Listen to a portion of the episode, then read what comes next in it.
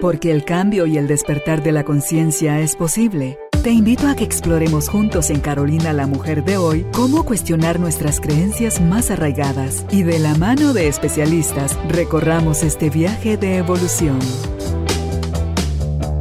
Bienvenidos.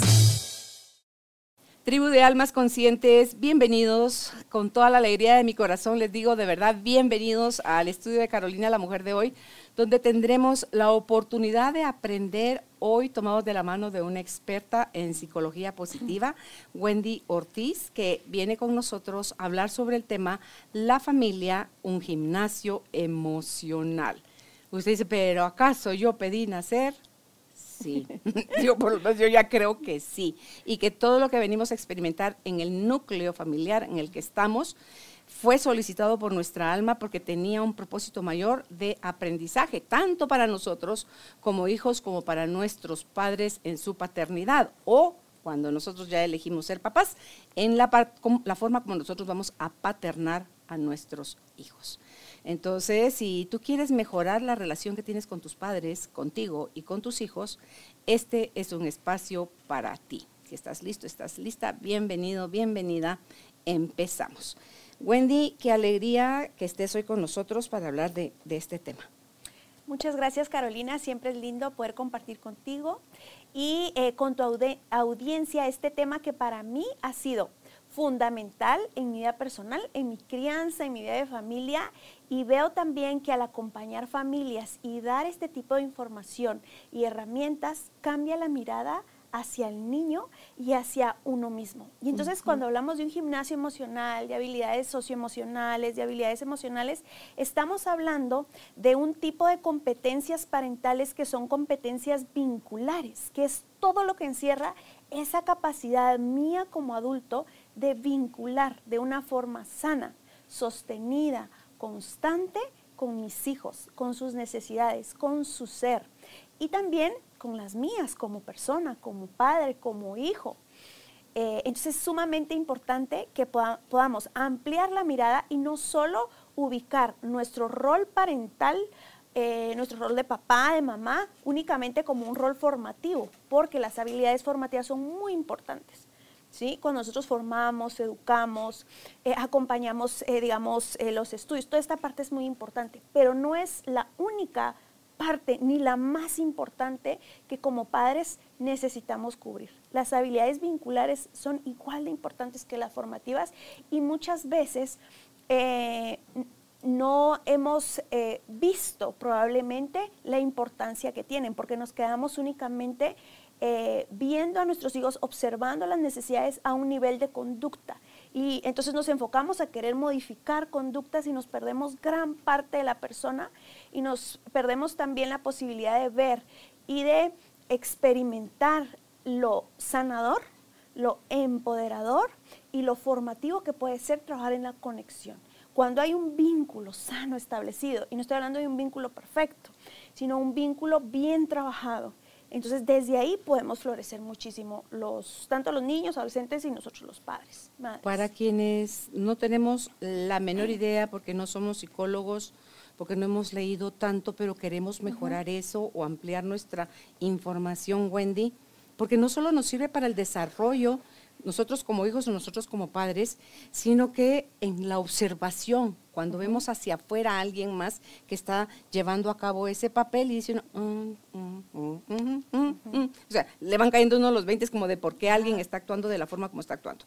Tú hablaste de habilidades formativas y habilidades vinculares. ¿Nos puedes describir o dar ejemplos de cuáles son las formativas y cuáles son las vinculares? Mucho gusto. Las habilidades formativas es, son todas las habilidades que como padres tenemos, por ejemplo, para poner límites, eh, para poner horarios, para acompañar los estudios, eh, para enseñar formas de comportarse o convivir con otras personas. Estas son las habilidades formativas. Las habilidades vinculares hablan de la capacidad que yo tengo como padre eh, de ver más allá de lo evidente, como los Thundercats, de ver qué realmente es lo que me está comunicando mi hijo.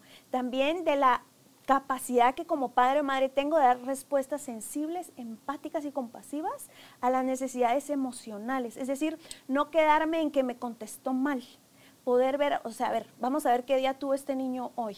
lo regañaron en el colegio, trae nota, viene cansado, no almorzado. Es, es ir más allá. También de la, mi capacidad como padre de involucrarme en el mundo de mi hijo. Es decir, mi capacidad como adulto de ver al niño que tengo, no al hijo que quisiera.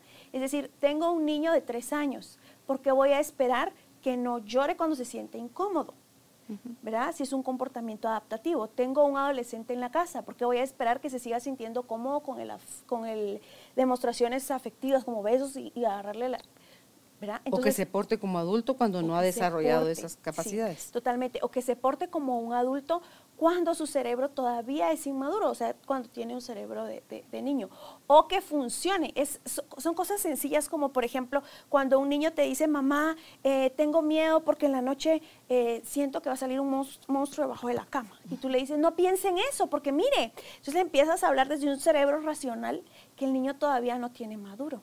Entonces, ¿cómo puedo yo, eh, desde un cerebro más creativo, vincularme con este niño? Ay, a ver, vamos a ver debajo de la cama, ¿será? Tratemos de descifrar a qué sonido se puede parecer como uh, que se escurra un monstruo. ¿A qué se podría parecer?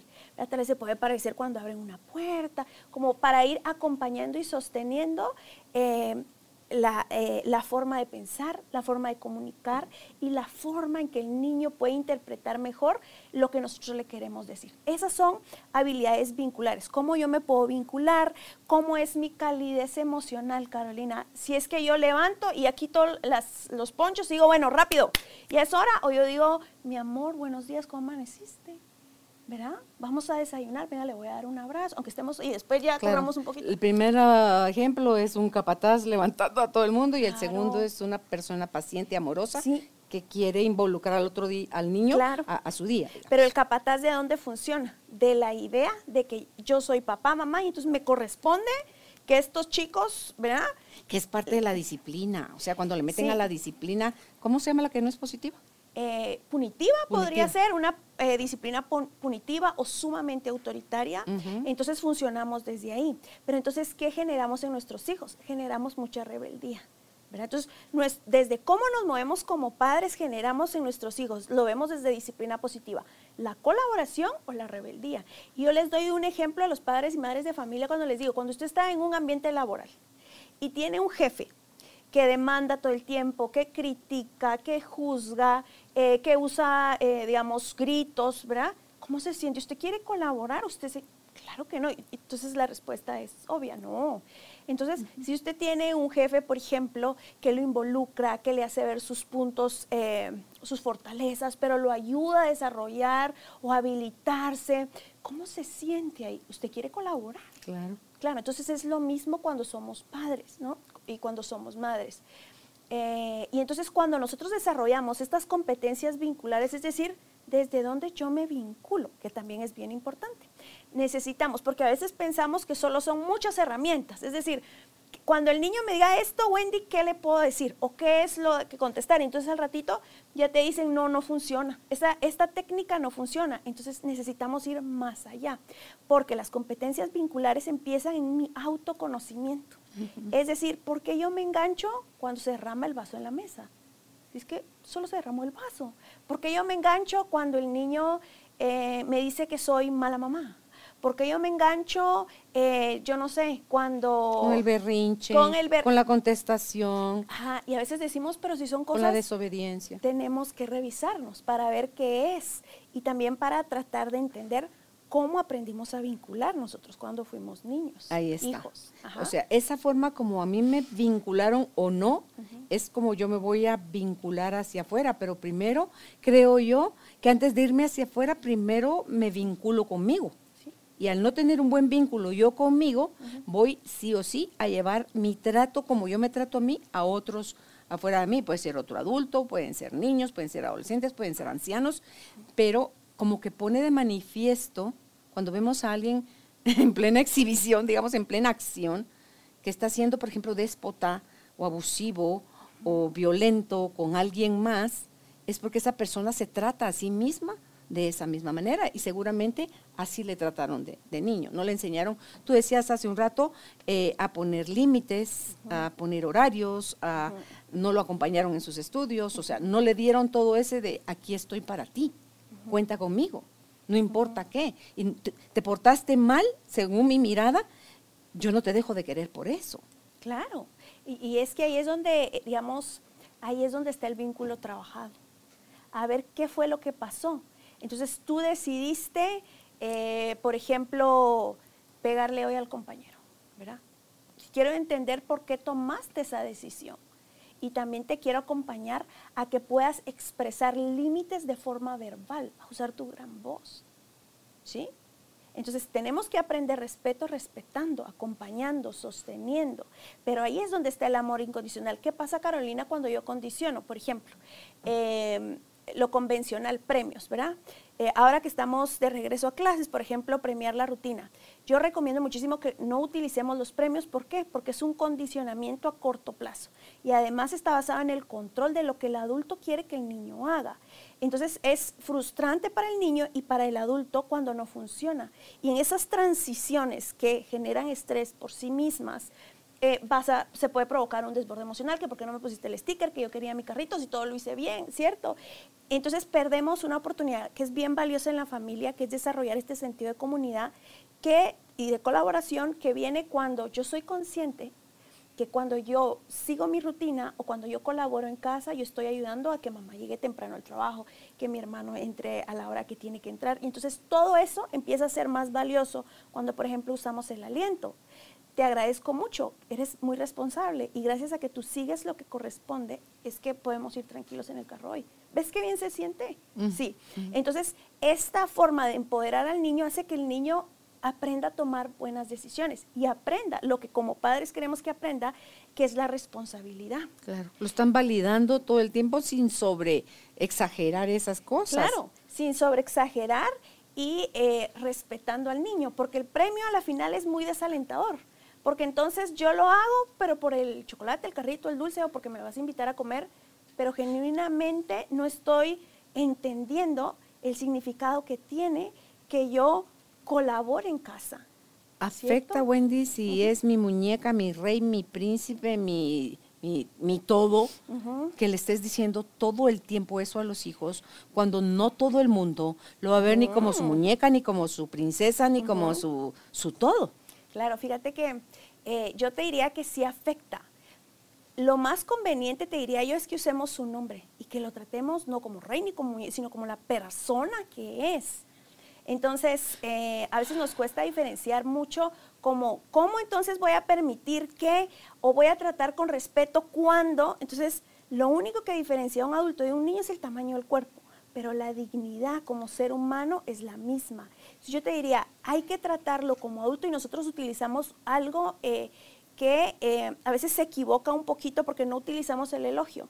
Y entonces hay mucha crítica porque te dicen, no, pero el elogio ayuda mucho a llenar el tanque emocional. Claro, nosotros utilizamos el aliento porque el elogio va al ego. Tú eres maravilloso, no hay nadie como tú. El aliento no, el aliento va al alma. Tú has sido muy responsable y además has sido muy perseverante en el fútbol y estás viendo tus resultados, cariño. Te pongo un ejemplo, eh, por ejemplo, de mi hijo, se frustraba mucho porque le costaba el fútbol. Y lo ves entrenando ahí casi toda la semana, ahí sentada esperando. Pero él quiere jugar fútbol o es deseo de alguien más. Él quiere. Mío no. o sea, es él. Pero entonces él quiere y entonces ve, él ya está experimentando sus resultados, pero en vez de decirle, eres el mejor, no hay nadie como tú, yo le digo. Véngase mi Messi. yo le digo, ves los resultados de tu perseverancia, cariño, puedes lograr muchas cosas tú. Entonces, eso es aliento y eso llena el tanque emocional, muchísimo más que yo lo hago creer que es único, que es, porque el mundo se va a encargar de mostrarle que no es el único, que no es príncipe, que no.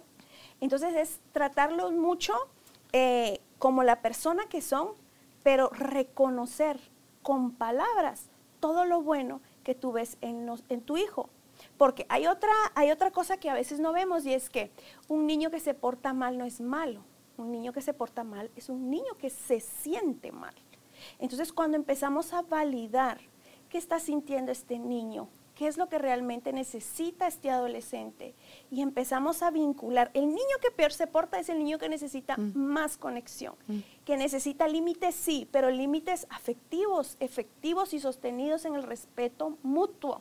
Sí. Es decir, un niño que te contesta mal, en vez de decir, ¿verdad? Contestón, se te va a caer la lengua.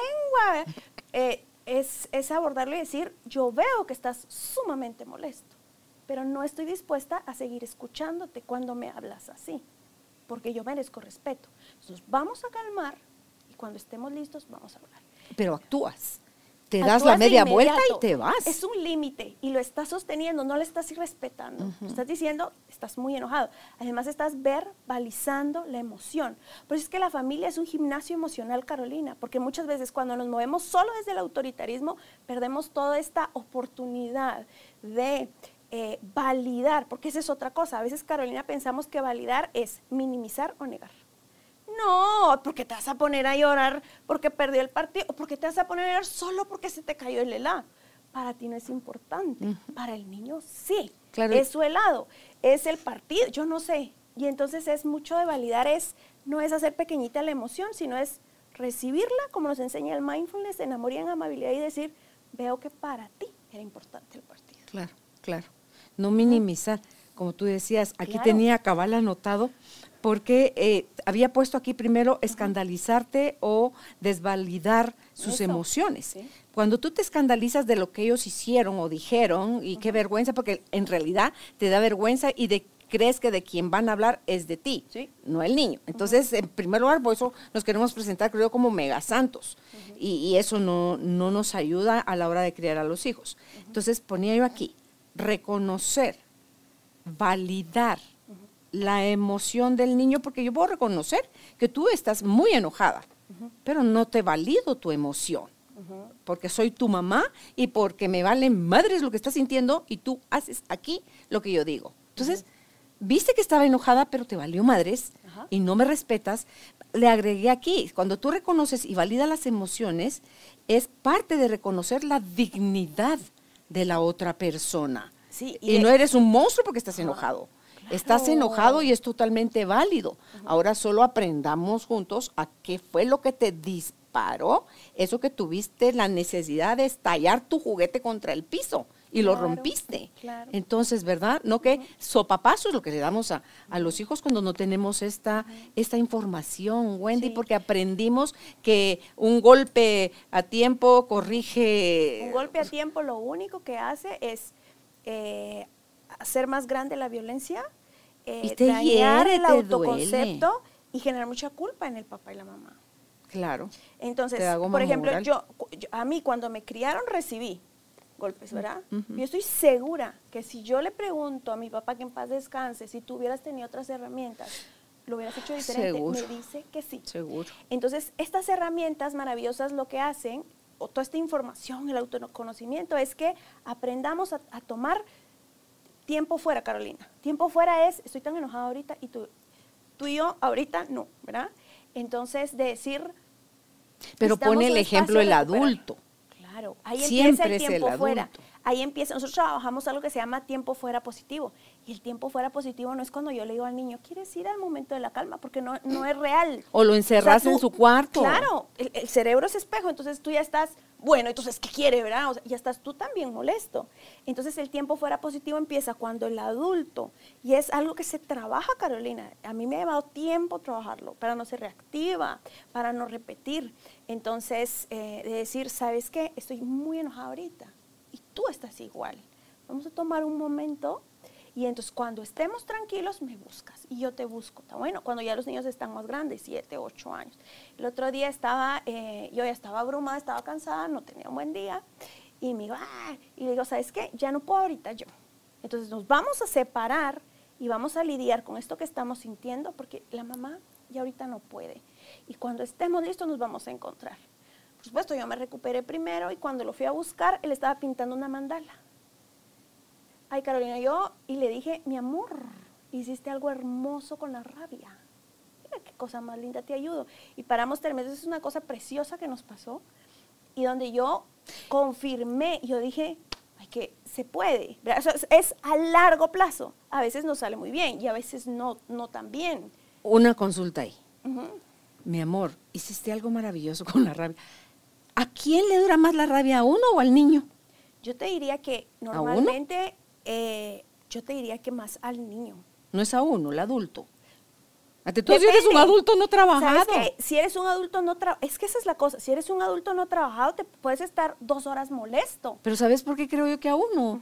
Porque el niño está más en su fase de necesito que me ames, necesito que me abraces, necesito que me mires, necesito que me valides, necesito que me sostengas, me tengas, y, o sea, que me ames, en pocas Claro, palabras. claro. Entonces, si yo sigo brava contigo, como cómo fregados me vas a, voy a buscar que me ames. ¿Sí? Y es que esa es otra Entonces, por parte. eso creo que a ellos les dura menos que a nosotros. Depende mucho, yo te diría que depende de la persona, del cerebro, de las posibilidades que tengamos Su de acceder, del temperamento, de las posibilidades que tengamos de acceder a recursos que nos regulen, a un botiquín emocional, Carolina. ¿Qué te viene bien a ti cuando estás molesta y qué me viene bien a mí? Es A mí que me dejen en paz, que no me, no, no me a mí, por ejemplo, no me jodas, o sea, no me piques, o sea, no me porque pelo peor. tanto, o sea, la mamá está en tiempo fuera, estoy alto, estoy fuera de servicio, entonces déjenme 10 minutos que yo me voy a reponer. Entonces, eh, hay niños, por ejemplo, que, que me dicen, es que mi hijo cuando está en desborde emocional no quiere que lo abrace. Ok, está bien. Obvio. ¿Qué hago? Yo soy Wendy? de esos ¿Lo agarro niños. aunque no quiera?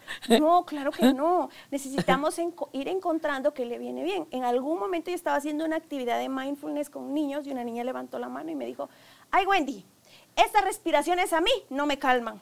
Me ponen más nerviosa. Y yo dije, ¿sabes que Sí, es válido. Entonces, probablemente tú necesitas algo con Más más, activo, movimiento. más activo. Y es válido. Entonces, es mucho de ir conociendo lo que a cada chico, a cada hijo le viene bien. ¿Y qué quieres hacer? Pues quiero como saltar, quiero como Claro, gritar. Claro, y es esta parte de, por ejemplo, aquí usted no hace caras.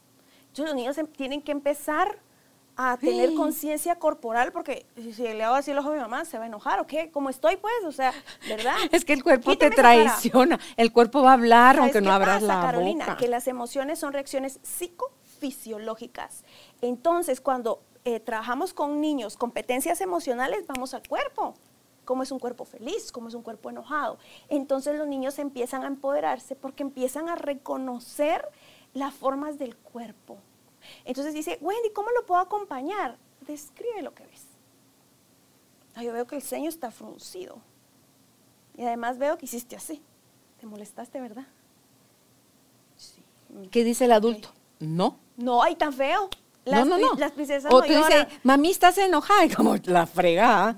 No, o sea, desde el tono, la postura, todo tu lenguaje corporal, tu Claro, tono de voz, claro. te están denunciando que estás como la fregada de enojada. ¿Sabes qué, Carolina? Es un derecho emocional. Molestarte, sentir tristeza. Miedo. Entonces, las, eh, las, hay mucho mito alrededor del mundo emocional y uno de los más grandes mitos, te diría yo, es que hay emociones positivas y negativas.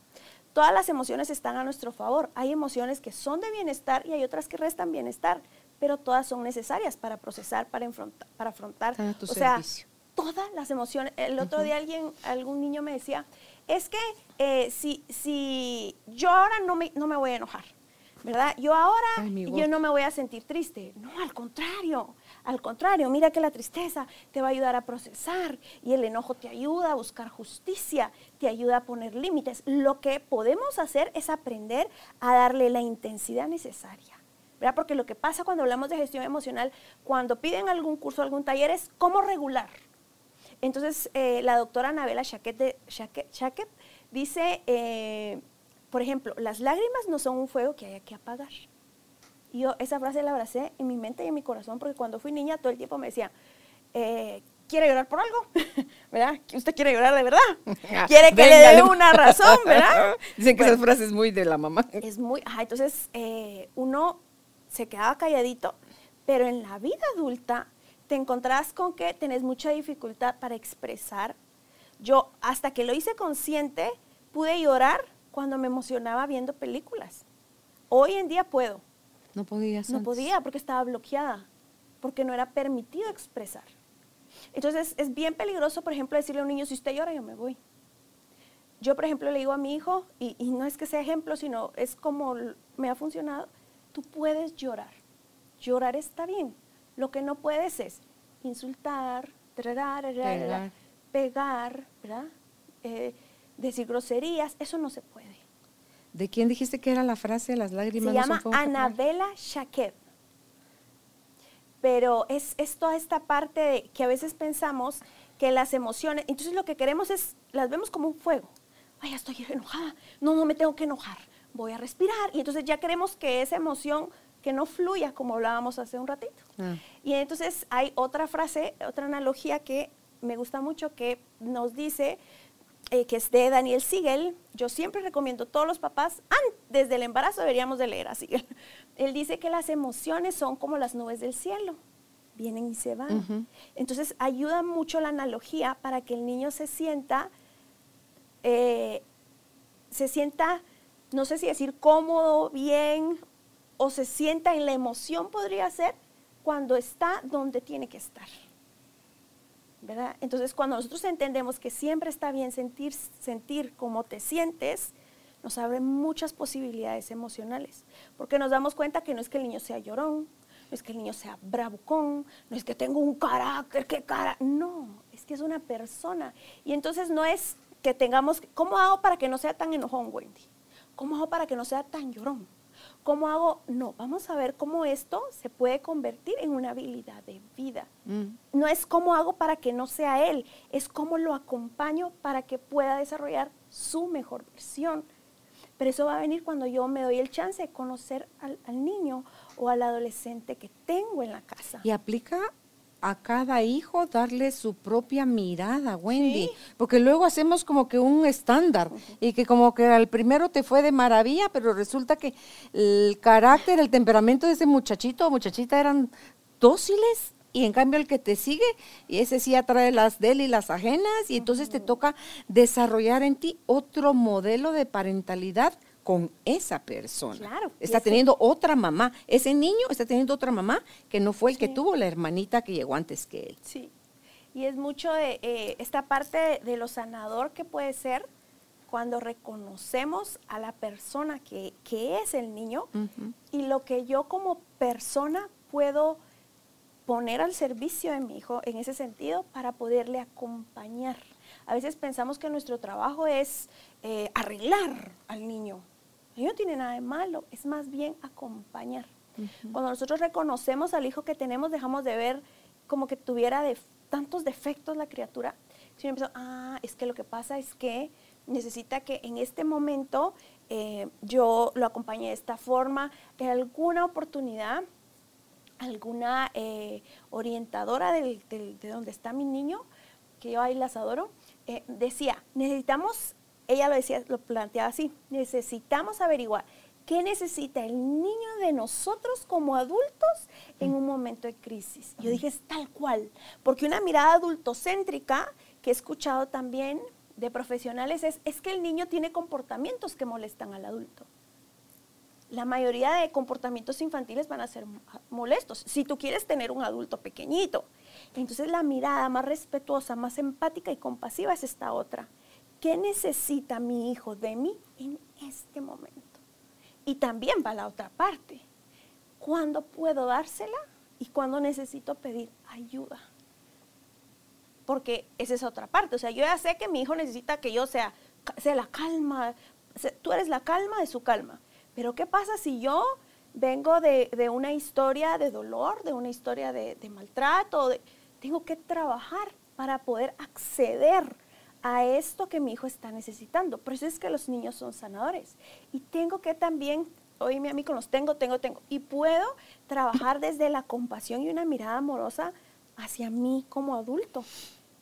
Es que es complicado. Yo te digo, desde mi experiencia como mamá, que ha querido implementar algo que no tuvo y que no es fácil, que es sumamente complejo, que vivimos días donde decimos, yo ya no sé para dónde jalar, creo que no puedo.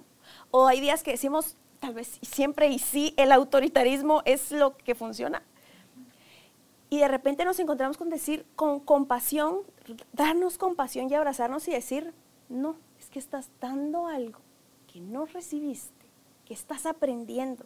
Entonces vas criando y vas sanando. Y como dice Ivonne Laborda, duele dar lo que no te dieron. Duele ver al hijo que sufre. Duele ver, duele sentir a la niña que sufrió y duele cuando te sientes frustrado a veces que no sale como esperas cuando estás en el proceso. Fíjate, no sigas ahí, que quiero que retrocedas. Ajá. Duele dar lo que no recibiste. Aplicarás siempre. Yo te diría que desde mi experiencia, a veces sí, sí duele. Pero, Pero no en el sentido de, de- de sentir rencor, ¿verdad? Sino el sentido de que hay una herida ahí. pero, ¿no sería más como que desde tu experiencia, porque te tocó vivirlo en dolor, porque no lo recibiste, desde esa sensación de carencia, tú dices, porque tampoco es cuando nos ponemos en ese punto de, cuando yo tenga hijos, dice, terminas haciendo lo mismo que tus papás, Sí, pero rapidísimo. ajá. Pero cuando ya lo, porque hay gente que nace almas como más viejas o más enfocadas, que usan todo su drama de vida y no han ido ni a terapia, ni han leído libros, ni asistido a talleres, sino que son como almas más evolucionadas. Y tú decís, a esta persona, sea hombre o mujer, le fue como en feria en su crianza y a pesar de eso, Sí. es un ser paciente, amoroso, respetuoso, bondadoso.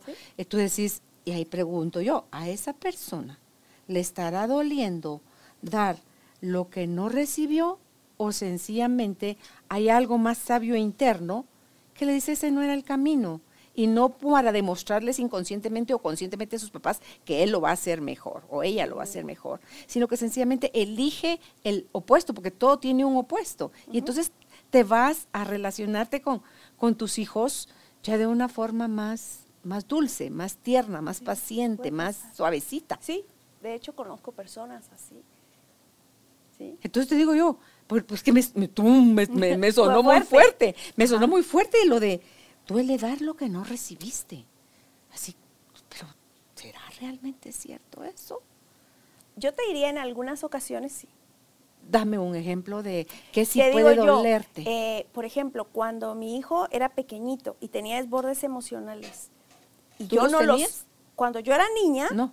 cuando- sí, claro, berrinches, sí. La reina a, del a gran berrinche. escala. O sea, yo oía toda la vida, oh, los berrinches de la mañana, oh, los berrinches de la mañana. Y cuando tuve un hijo que es muy parecido a mí, mi hijito que es mi sanador, yo no podía sostener. No podía, me ponía igual. Entonces, eh, yo ahí fue donde empecé a, a terapia y vamos a aprender. Y entonces yo dije, esto hay que compartirlo porque esto es maravilloso. Y entonces me fui y me di cuenta de que habían tenido malos manejos conmigo y me dolía. O sea, cuando yo veía al niño, había trauma, había herida. Y entonces Vaya. dolía. Ya, es, es como cuando una mamá dice, me duele más a mí que a ti tener que hacerte o decirte esto. Y cuando yo caché esa frase dije, claro, ¿cómo no? Si le pasó como fósforo, encendiéndole así su, su dolor interno, ra, pero no porque que tú quieras ser más amorosa y más comprensiva te va a doler. Lo que te va a doler es reaccionar de la misma forma que reaccionaban contigo. Claro, eso sí, eso sí lo creo. Claro. Claro. Ok, ok. Entonces, ahí, ah, para mí Sí. ahí sí hizo diferencia. Ok, Ujú. ok, nítido. Entonces, tú decías fuera de micrófono, fuera de entrevista, que eh, nosotros estamos, Wendy, eh, con los hijos, eh, activando Sí. lo dulce y lo amargo que tenemos adentro porque nos van a mostrar aquello que me dieron me va a ser fácil darlo. Aquello que no me dieron, ahí viene la escuela, o sea, ahí viene el, el aprendizaje. Ajá, la oportunidad de sanar. E- Y entonces es Pero es mejor ir a sanar en terapia antes de que Sí, buscarle a nuestros hijos todo su... No, es que esa es la toda idea. nuestra cochinada. Esa es la idea. O sea, en vez de lastimar emocionalmente a mi hijo, yo necesito sanar y necesito detectar cuáles son los detonadores en la crianza que tienen mucha vinculación con mi historia eh, personal para yo poder hacer el, como el, el cambio, de decir, bueno, para yo poder activar, no desde la inconsciencia, sino desde la conciencia. Es decir, ¿cómo, ¿cómo se siente? Es, bueno, ahora está este niño en desborde emocional, yo también me estoy sintiendo molesta, voy a respirar, a ver qué vamos a hacer, cómo funcionó el otro día, y activar desde ahí, desde la conciencia. Lo que pasa es que cuando esto no es traído a la, a la conciencia, yo reactivo. ¿Desde dónde? Desde el dolor.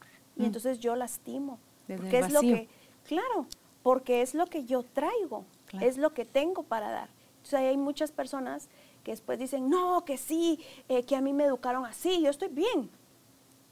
Cuando nos revisamos, tal vez no estamos tan bien como creemos que estar como creemos estar, porque pensamos que estar bien es ser una persona eh, que se comporta, que tiene modales, pero cuando vamos a ver a nuestras capacidades vinculares, a cómo están nuestras emociones, a cómo yo gestiono, eh, cómo yo reacciono, cómo yo resuelvo. Entonces ahí es donde tal vez necesitamos sanar o reconsiderar algunas, eh, algunos aspectos para dar algo diferente.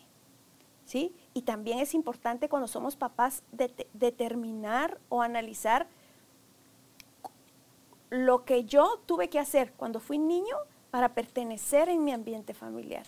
Si yo para pertenecer en mi ambiente familiar tenía que ser ordenada, perfecta, yo eso voy a exigir, porque yo aprendí a recibir amor desde ahí. ¿Verdad? Entonces, eh, yo, por ejemplo, aprendí a pertenecer cuando yo era la graciosa, la que llamaba la atención. Entonces, todos los ojos estaban conmigo. Y recuerdo cuando mi hijo era, chiquitito y era como tenía el temperamento más del papá, después le fue cambiando, eh, que era más tranquilito. Yo decía, ¿por qué es tan tranquilo? ¿Verdad? Entonces era por esa, ese sentimiento de que yo aprendí a pertenecer cuando era de esta forma, que entonces yo voy a esperar que mis hijos sean de una u otra forma. Si yo aprendí a pertenecer, que yo era amada solo cuando era el mejor del salón, por ejemplo, es probable que yo vaya a exigir eso en, a mis hijos. ¿Te puedo tomar a ti como ejemplo? Te puedo pedir. Tómame, a ver qué pasa. no es que porque me, me, queda la inquietud, porque aparte me, pasó algo personal, que estoy haciéndome la brocha, para no decirlo, pero ran, ran, ran, el corazón y el estómago me están diciendo que no te lo vas a quedar callada. Pero antes te quiero preguntar, tú decías drama queen, o sea, te echabas unos berrinches majestuosos. Pero estás diciendo también que también aprendiste a tomar de lo de la parte de ser una niña extrovertida, divertida y todo esto. ¿Cuál de las dos cosas le da a Wendy niña, no a Wendy la psicóloga, a Wendy niña el... Porque de ahí vamos agarrando la identidad. La payasa, la inteligente, la aragana, la desordenada, la, la, artista, la bailarina, la, qué sé yo, como dijiste, pico de oro. O sea, de ahí vamos agarrando nosotros esas, esas formas de, relacionarnos en la vida, con las cosas y con las personas. ¿Qué te valida más? ¿Las dos? ¿Cuál elegís? Eh, para, pues para tu adolescencia, por ejemplo. Ay, para mi adolescencia, yo te diría que fueron las dos. ¿Seguías con berrinches?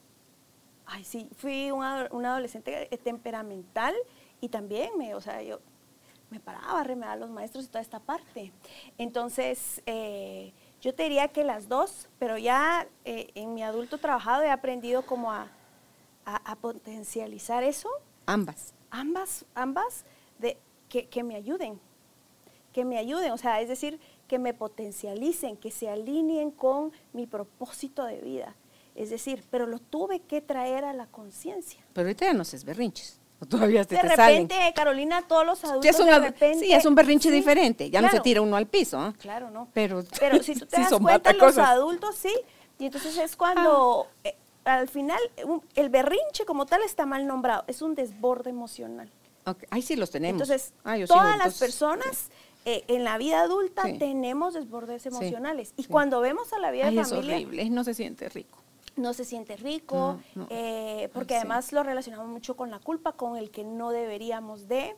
Eh, y como no aprendimos a procesar, a expresar en, buena medida, en justa medida, las emociones cuando son necesarias, entonces acumulamos y eso, eso, Así como adultos, ¿cómo podemos eh, gestionar un buen ejercicio, Wendy, para gestionar nuestras emociones o esos desbordes cuando ya pele cables otra vez? ¿Qué me hago? ¿Qué me digo? Yo ¿Qué te digo, algo que, que ayuda muchísimo es el autocuidado. El autocuidado no es solo hacer ejercicio y comer bien, eso es bien importante, pero también es escucharte cómo estamos hoy, cómo amanecimos. Y si hoy amaneciste irritable porque no dormiste bien, comunicarlo. Es decir, yo les digo a veces, miren, hoy estoy irritable porque yo anoche no dormí bien, por favor, hoy colaboran, ¿verdad? Porque yo voy a estar brava. La advertencia no engaño. Entonces, y, es cierto, y entonces yo también sé que mi, mi, umbral de tolerancia va a estar bajo.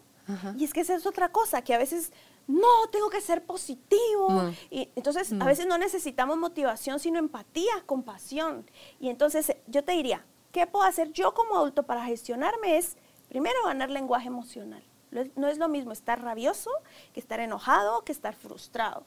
No es lo mismo estar triste que estar nostálgico, melancólico. No es lo mismo estar alegre que estar entusiasta, que estar motivado. Eufórico. Cuando tú puedes ver que hay una gama emocional amplia, tú puedes nombrar. Y nombrar da poder, porque cuando tú lo llevas a la, lo traes al lenguaje, tú puedes decir, bueno, así estoy, y además te permites estar en la emoción, Es que- sin culpa. Es que cuando lo ves y lo nombras, ya lo haces más como tangible. No es algo que no sabes ni qué es, ni en dónde está, ni cómo se siente. Sí, en vez de decir, Sí. por ejemplo, en vez de decir, ¿por qué voy a estar triste si tengo todo? Mis hijos están bien. Tienes Pues, derecho, pues claro. hay que buscarle. ¿Por qué? ¿Qué es lo que está pasando en tu vida? ¿Qué ha pasado en el último tiempo? ¿Qué necesitas procesar? Y usar esa emoción a tu favor, porque para eso están las emociones. Entonces te digo, nombrar y luego trabajar el autoconocimiento. A ver, el otro día que me enojé y tomé un vaso de agua, me ayudó. O que me puse en el balcón y me puse a, me ayudó. O me recosté un ratito, me ayudó. Entonces, eh, también socializarlo en la familia. Es decir, miren, cuando la mamá esté en el sillón verde aquí, es que estoy molesta. Entonces me van a regalar cinco minutos y voy a estar. Entonces ya los hijos empiezan a decir, mamá, estás molesta, ¿verdad? Sí, mi amor, no es contigo. Estoy molesta porque tal y tal cosa. Dame cinco minutos, me voy a tomar un té. Y cuando yo me pueda recuperar, yo te acompaño con la tarea. Porque esa es otra cosa. A veces le damos la responsabilidad al otro. Es que tú me enojas. Mm, No es cierto. Cuando usted se porte bien, me va a ver contenta. Tampoco es cierto. Mientras usted no se porte bien, ¿no? Entonces, y te digo por qué. Y ahí Porque ves al niño haciéndose pedazos por complacerte Sí. y resulta que la mamá estaba sufren otra luna mucho, y sí. Sufren sí. mucho, Carolina, y los hacemos complacientes, Sí. los hacemos dependientes. Y em, eh, entonces cambia el rol, ¿verdad? En vez de que yo como adulto sostenga, él asume que me tiene que sostener. Entonces cuando yo ya identifico, nombro, entonces yo como adulto busco opciones para contenerme. Esa es la palabra, contener. ¿Cómo puedo yo contener? Y cuando digo contener no es no mostrar, sino es abrazarme. Decirme, tranquila Wendy, ya va a pasar. Las emociones son como las nubes del cielo, respiremos un poquito. Como ser ese, ese, ese coach en tu propia mente. A veces va a funcionar muy bien. Y cuando no funcione tan bien, entonces ahí necesitamos detenernos para ver, a ver cómo me estoy cuidando. Ah, ¿Por qué estoy tan irritable? Ah, es que me empecé a levantar muy temprano a hacer loncheras, por ejemplo. Ah, es que no he dormido bien. O, ah, es que he estado muy preocupada por esta persona que está enferma. Entonces, cuando yo voy reconociendo, yo puedo, de las veces que no sale tan bien, yo puedo restaurar y puedo aprender muchísimo cuando lo llevo a palabras. Y ahí es más fácil llegar al punto de reconocimiento de que necesitas ayuda, pedir Sí, ayuda, que sí. solita no puedes, ni con la crianza, ni con tus heridas, ni con todo. O sea, No. no somos para, para sacar las cosas adelante nosotros solitos del todo en un momento dado, si se requiere, eso es el trabajo de la humildad, creo yo, ¿verdad? Sí. El reconocer nuestras limitaciones y decir, ya, no puedo, o sea, No, y, busco co- y ayuda". como dice un proverbio africano, para crecer a un niño hace falta una tribu. Cuando yo viví en el extranjero con mi niño chiquitito de año ocho meses, yo decía, aquí está Wendy la loca. ¿Qué me pasó? Pero si yo era un dulce de leche, pero ¿qué pasó aquí? Yo te juro Porque no pensé, tribu. no tenía tribu. Sí, pues, Entonces recibí un curso y me, y me decía, lo más difícil de la crianza es estar sola. Nota las leonas, se acompañan. Entonces, ¿por qué nosotras no? Y me hizo tanto sentido y dije, Wendy, no hay nada de malo, solo es que estás muy sola y además estaba en un periodo sensible que pasa después de los tres años que, que uno tiene un bebé. Y estaba sumamente sola. Pero podemos eso, aunque por las circunstancias de la vida te toca estar así, lejos de tu tribu. Hoy los, el WhatsApp y todas estas videollamadas te puedes, aunque no vivas en la misma ciudad, porque puedes ser aquí en el mismo país, pero tú en la capital y, tu Sí. tribu en un departamento. Entonces, es, esas videollamadas, esos estar pendientes, ese compartir, ese sa- interesarme yo genuinamente por cómo estás tú en otro lugar, no solo tú llámame a mí, ¿verdad? Entonces, eh, no Y, es que ahí, Carolina, es cuando nos tenemos que cuando podemos ser conscientes de lo mucho que necesitamos ser acompañados. Yo me acompaño. Cuando yo siento que ya no doy, yo me acompaño, yo busco a alguien que esté en mi línea, ¿verdad? Y, y es, y, y eso, digamos, cuando veo eh, en las asesorías, por ejemplo, que hice hasta lo imposible, Wendy, antes de pedir ayuda. ¿Y qué te impidió llegar hasta lo imposible? O sea, que hacer lo posible antes. ajá. eh, y es esta, esta idea de que tengo que poder para ser buena. Es una carga femenina. es una carga bien fuerte. Entonces es esta posibilidad hermosa de poder encontrar otros padres, otras madres que estén en tu línea, que te entiendan. Y es bien importante, Carolina, a veces no van a ser de los mismos lazos sanguíneos, porque hay muchas personas en la crianza que, por ejemplo, tú vas y les compartes, fíjate que hoy no pude con el desborde emocional. Ay, es que fíjate que mi hijo ya no hace desbordes.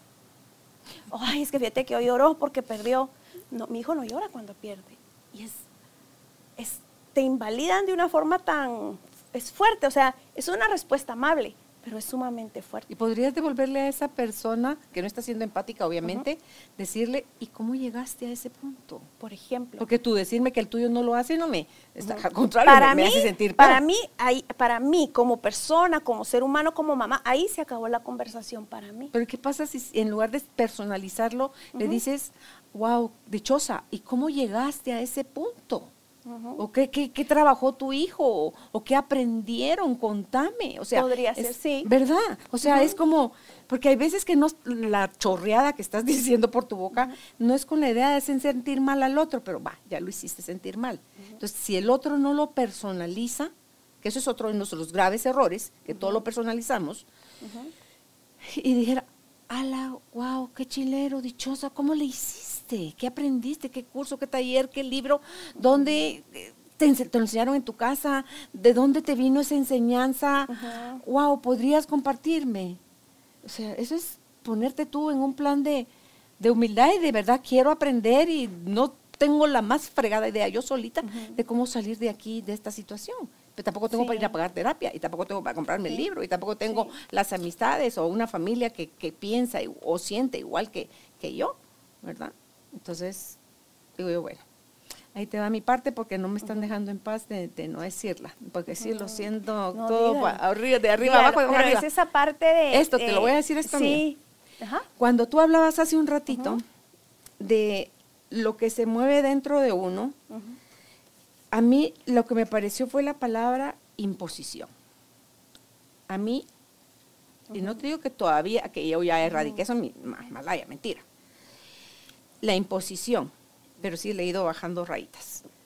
Que a mí me quisieran imponer algo solo porque soy tu madre, porque soy tu padre, porque soy el director, la maestra, el presidente o quien frega, la autoridad o quien sea, porque sí. A mí eso me hacía, pero Hulk, era mi, o mi kriptonita y me debilitaba como Superman, ponele.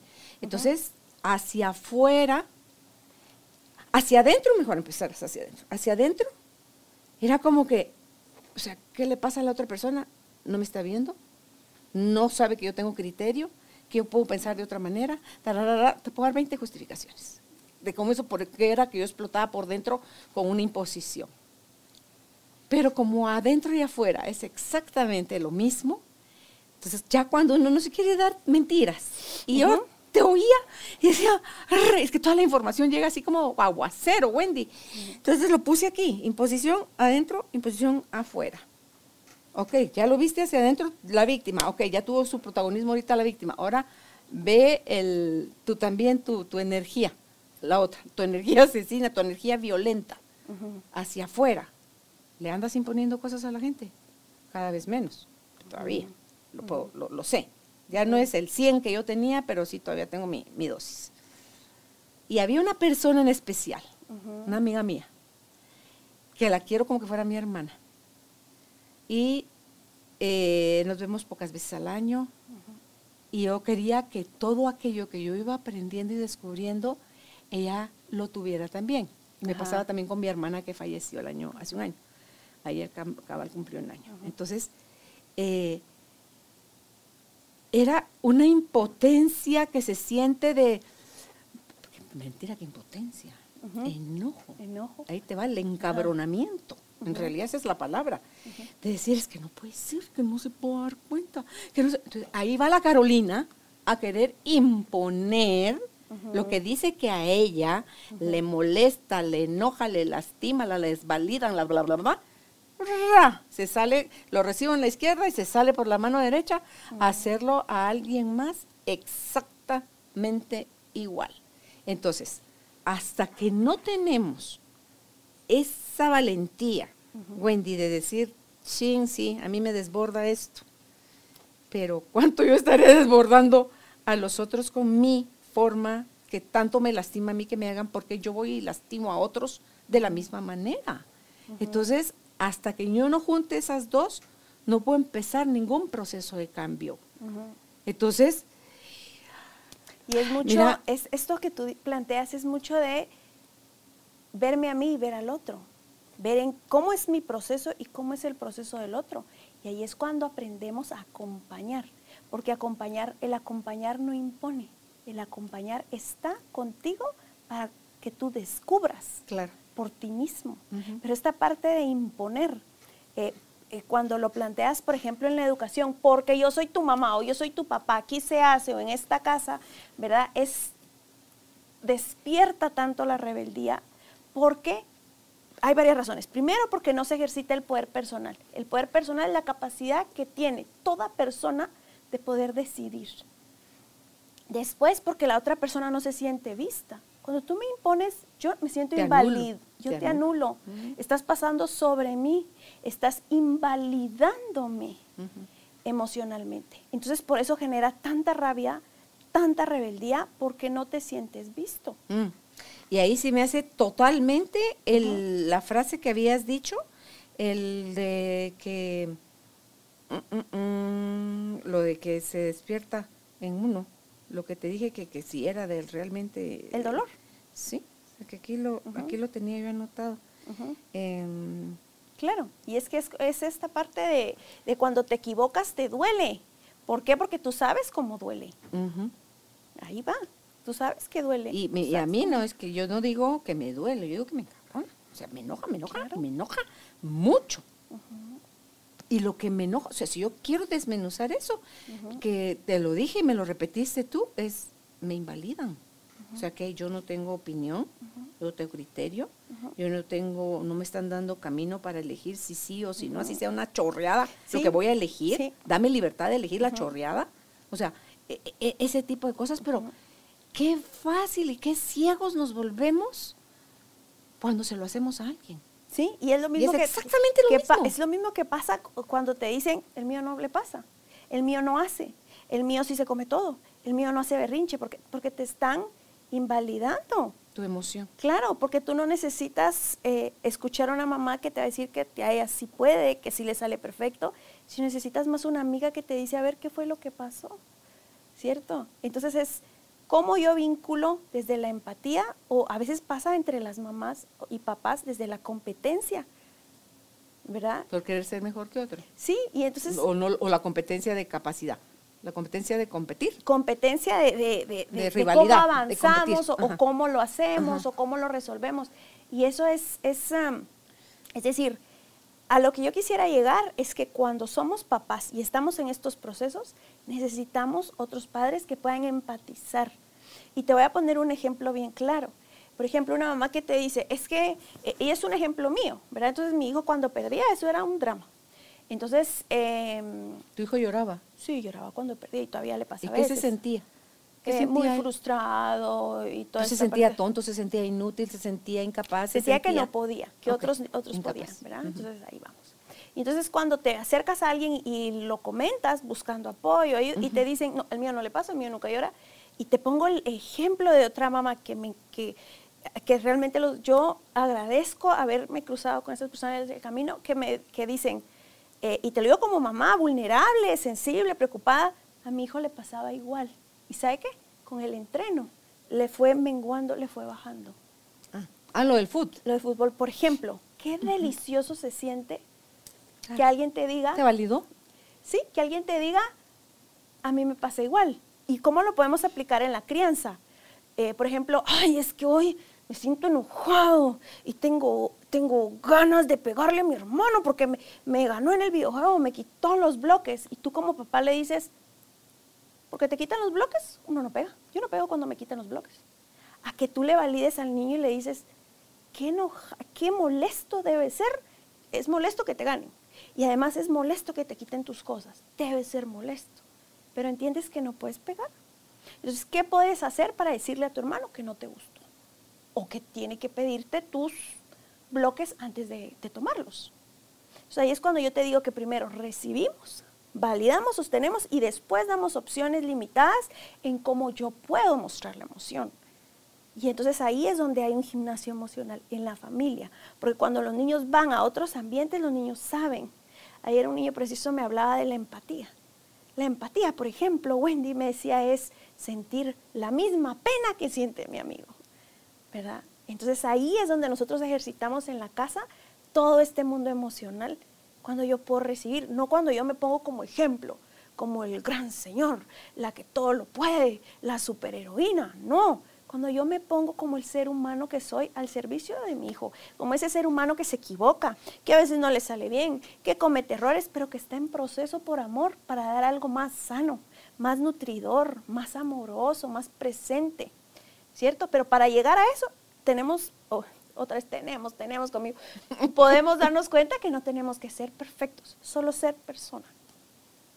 Y vamos a encontrar que dentro de nosotros ya está todo lo que nuestros hijos necesitan para, necesitan para prosperar. Porque por algo están ahí. Sí. Y cada hijo es un tipo de maestro diferente. Cuando tienes más de uno, que te vienen a mostrar otra parte tuya. O tal vez no es una herida, pero sí un vacío. Puede ser. ¿Verdad? Entonces, eh, por ejemplo, yo a mi hermana que falleció hace un año, yo a ella le envidiaba porque esa era la palabra, y no sé si esa viene de, un no sentirme yo capaz de o no darme yo permiso de. La envidia tiene su parte la, ¿Cómo se llama? El que ella era, para ella era muy fácil ser cariñosa, mm. físicamente hablando.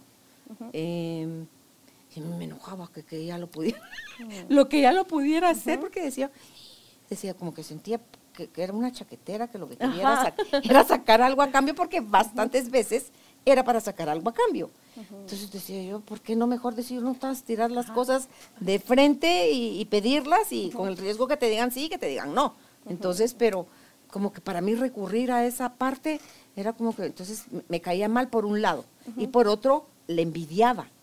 Yo eso de, porque a ella se le da tan fácil, eh, deja tú que no es a la mera, que es cariñosa. Entonces, porque podía calificarla de las dos cosas. Desde mi enojo decía que era salamera, desde la envidia decía que era, eh, que era una virtud, o sea, lo podía ver en ella como una virtud. Entonces, y luego, revisando y reconciliándome yo conmigo, me doy sencillamente cuenta, Wendy, que sus formas de manifestar amor de ella eran de una forma y las mías de otra. Entonces, para mí es la solidaridad. Para mí él es que puedes contar conmigo, porque para mí el tiempo de calidad es, muy importante, es mi lenguaje de amor. Entonces, para mí yo te demuestro estando presente, estando eh, cuando me necesitas, estando, para mí eso es, es mi forma más grande de decir que te quiero, que, eso es importante para mí. En cambio, para ella eran las palabras de afecto, eran, ¿cómo se llama? Era el toque físico. Estoy diciendo, pues con razón, pero tenía yo que aprender otro montón de cosas para poder ver lo mismo desde otra desde otra perspectiva. Sí, sí. Y, y, esta parte de, digamos, cuando sentimos envidia es válido también. Y es algo que nos está como, como, como, como, ah, esto, buscando, ¿verdad? O buscando las formas de cómo yo también puedo manifestar mis afectos y de qué forma yo puedo, ¿Cuáles son mis canales para mostrar? Porque a veces, eh, y pasa mucho, es que yo no soy afectivo, no necesitamos estar abrazados todo el tiempo realmente para ser, para, para vincular, para ser eh, amorosos. Eh, hay algunas investigaciones que muestran que antes había más apego seguro que ahora, que se promueve mucho tener a los niños en brazos y toda esta parte. Entonces el apego y la vinculación va más, no tanto en brazos, que son bien importantes y, y hay que darlos, sino en la calidad de mis respuestas afectivas. ¿Verdad? Cuando el niño me necesita. Si mi respuesta parental, mi respuesta como mamá es efectiva, es eh, sensible, ¿verdad? Entonces ahí va a haber una vinculación trabajada, aunque no estemos abrazados todo, todo el tiempo. Y, es algo que también necesitamos ver y entendernos.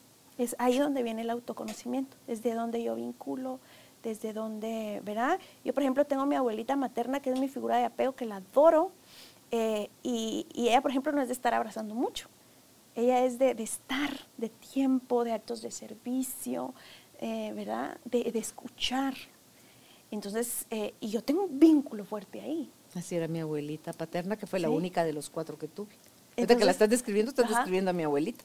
Sí, las abuelitas divinas, pero es ese vínculo que, es, que, es, que fue trabajado no solo con abrazos, sino también de otras formas, de las formas que que, la persona puede dar, ¿verdad? Y entonces eso es algo que es liberador también para muchos papás, porque piensan entonces, ay, es que ¿cómo, cómo hago yo para abrazar? No, es solo ser tú, o sea, ¿qué tengo que hacer yo? No, es que es construir sobre lo que tú ya tienes, ¿verdad? ¿Qué hacer con los niños que son súper cariñosos, abrazadores, besadores, y la mamá y el papá no lo son? ¿Cómo no, hacer que no se sientan rebotados, Wendy? y sí darles un poco de eso, pero sin ser empalagosos. Yo te diría, eh, recibe hasta donde tú puedas. Es decir, ¿sabes qué, mi amor? Ahorita ya me siento incómoda. Yo te amo, te quiero, pero ¿quieres que juguemos un ratito? ¿Verdad? Como em, eh, redireccionar las formas en las que tú te sientes cómoda y el niño también. Porque tal vez tú ya estás, en vez de decir, ay, ya salite de aquí, qué empalagoso, ¿verdad? Tú le dices, es que mi amor, ya me siento un poco incómoda, pero es que sí, tengo ganas, podemos jugar un ratito. O miramos una peli y comemos ¿qué crees? Entonces redireccionamos otras formas para que, porque ahí es donde está el respeto mutuo. Las dos partes, tanto mamá y papá, como niño o adolescente, se sientan cómodos y contenidos. ¿Qué sabes tú, Wendy? Eh, no sé si se los enseñan en la disciplina positiva.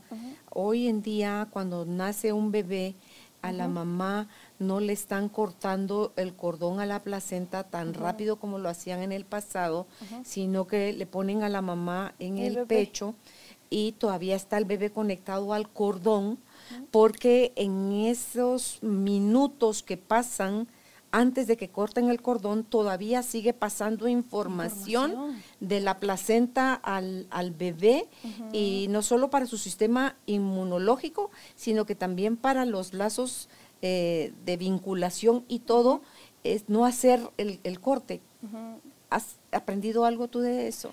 Pues, a mí me pareció fascinante la poca información sí, que Sí, yo cuando iba a tener a mi hijo me hicieron la recomendación y lo hicimos así, pero lo hicimos más que todo por, por cuestiones eh, de inmunidad y cuestiones fisiológicas y apego. Pero si hay alguna mamá, papá que nos está viendo que no lo hizo, yo te diría el apego va más allá, mucho más allá. O sea, tú pudiste haber tenido un parto normal, te lo pusieron de inmediato, pudiste tener una cesárea y te lo llevaron a la hora, pero el apego se trabaja durante toda la vida.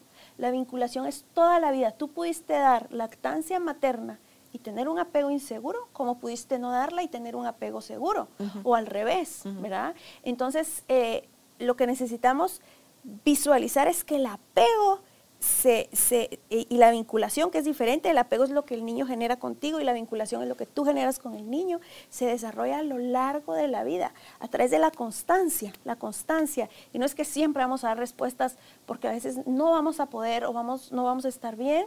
Entonces es a través de la constancia que el niño va a ir asumiendo que eres un adulto seguro para él. va, yo te diría, va más allá, va en la historia va en la calidad del acompañamiento, en la calidad de la respuesta, en cómo está mi respuesta, cuán afectiva es. Sí.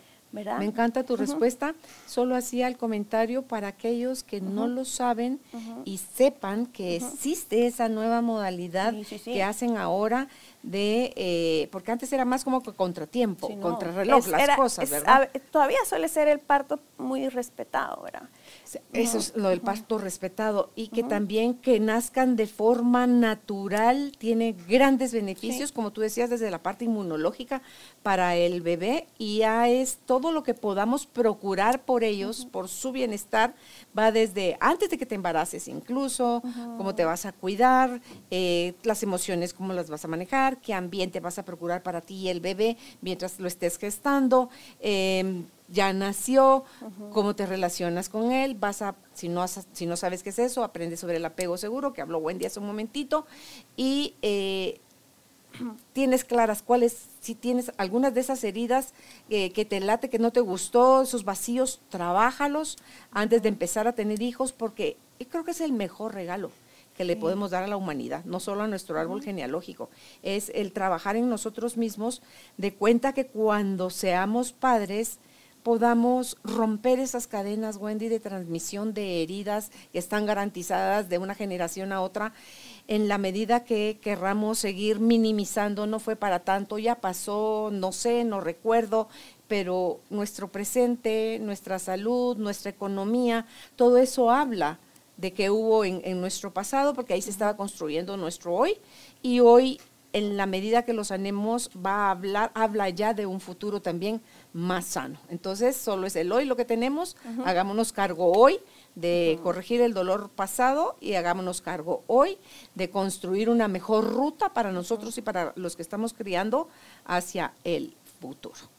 y, un día a la vez, Carolina, sí, un día a la vez y podemos eh, sentirnos liberados cuando nos damos cuenta que podemos tomar decisiones diferentes, más conscientes desde el amor hacia mí mismo, mi historia y mi hijo, y eh, que no todo tiene que funcionar en el preciso momento, que no todo en la crianza son resultados cuantitativos, sino que es a largo plazo cuando vamos eh, acompañando acorde a las necesidades del hijo, a sus procesos de desarrollo cerebral, de madurez emocional, para que las expectativas se alineen y disfrutemos la crianza. Que eso también, uno, hay, hay, estudios que dicen como de qué edad a qué edad tienen tal desarrollo emocional o físico, pero no todos los niños no. tienen el mismo desarrollo, la misma rapidez, el mismo nada.